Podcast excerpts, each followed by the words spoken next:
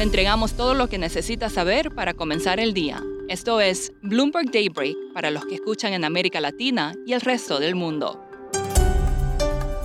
Buenos días y bienvenido a Daybreak en español. Es miércoles 23 de noviembre de 2022. Soy Eduardo Thompson y estas son las noticias principales.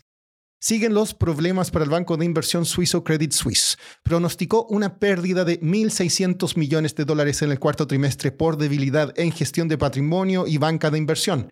Clientes retiraron más de 88 mil millones de dólares de sus cuentas en las primeras semanas del trimestre y la firma dijo que recortará al menos un tercio de su fuerza laboral de banca de inversión. Fuentes dicen que la Unión Europea y el G7 están discutiendo limitar el precio del crudo ruso a entre 65 y 70 dólares por barril y podrían hacer un anuncio hoy. El rango propuesto está muy por encima del costo de producción de Rusia.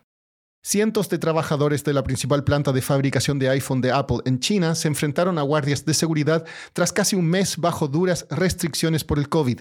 La protesta en la planta de Foxconn comenzó por salarios impagos y temores de propagar la infección, según un testigo. Hoy se publican las minutas de la Fed, podrían revelar posibles divisiones sobre el tope de las tasas de interés. En Europa, el PMI compuesto de la eurozona subió de 47,3 a 47,8 en noviembre. La cifra sigue en zona de contracción, pero estuvo por encima del consenso y da esperanzas de que una recesión sería menos profunda de lo previsto. En noticias corporativas, las acciones de Manchester United suben con la noticia de que sus propietarios, la familia Glazer, evalúa una venta.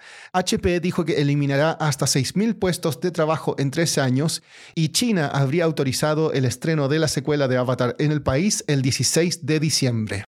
Pasando a América Latina, el Partido Liberal de Brasil del presidente Jair Bolsonaro cuestionó el resultado de la segunda vuelta electoral dijo que algunos modelos antiguos de máquinas de votación tenían problemas. El Tribunal Electoral respondió que si se anulaban los votos de la segunda vuelta en esas máquinas, también lo haría en la primera vuelta, lo que podría reducir la presencia del partido en el Congreso.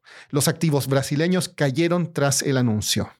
En México, el presidente Andrés Manuel López Obrador está considerando permitir las importaciones de maíz amarillo modificado genéticamente de Estados Unidos para alimentar ganado.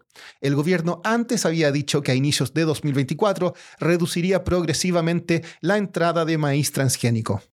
República Dominicana y Estados Unidos están en un conflicto diplomático luego que éste emitiera una alerta a viajeros de su país que no cayó nada bien en la isla del Caribe. Jim Wiss, quien cubre la región para Bloomberg News, nos cuenta más.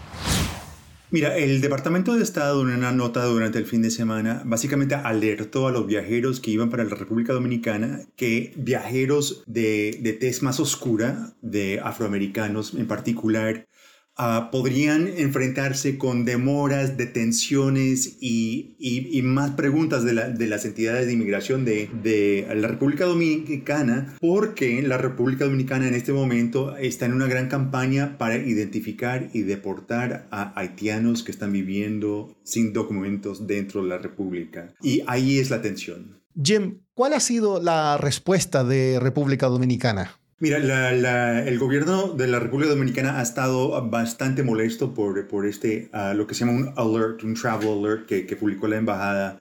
Y básicamente ha sido que los Estados Unidos no tienen ningún tipo de, de base ni criterio de hacer estas acusaciones y que, que la República Dominicana tiene el derecho de enforzar todas sus leyes migratorias. Y también alertó de que, que, estos, tipos de, estos tipos de declaraciones podrían impactar el, el, sector turístico, que es, es uno de los motores, motores más importantes de, de, la economía de la República en este momento. ¿Y por qué esta campaña de deportación de haitianos? Realmente ha sido una cosa histórica. Siempre, siempre han habido muchas deportaciones de, de haitianos desde la República Dominicana, pero últimamente, en, en, estos últimos años en que, en que la crisis se ha agravado en Haití, eh, tanto como la violencia como la inestabilidad política, la República Dominicana ha incrementado sus esfuerzos en deportar haitianos y ahorita eh, eh, es, un, es quizás uno de los momentos en donde han sido como más agresivos en, ese, en esa política. Por último, The Guardian informó que investigadores desenterraron en Irak restos carbonizados de lo que parece ser una comida cocinada hace más de 70.000 años, la más antigua jamás encontrada. Esto sugiere que los neandertales habrían cocinado comidas complejas. Investigadores recrearon una de las recetas, una, comillas, apetecible especie de panqueque con pan plano con un toque de nueces. Eso es todo por hoy. Soy Eduardo Thompson. Gracias por escucharnos.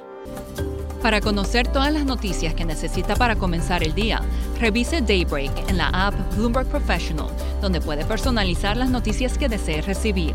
También puede suscribirse a la versión solo audio en Spotify, Apple Podcasts o la plataforma de su preferencia.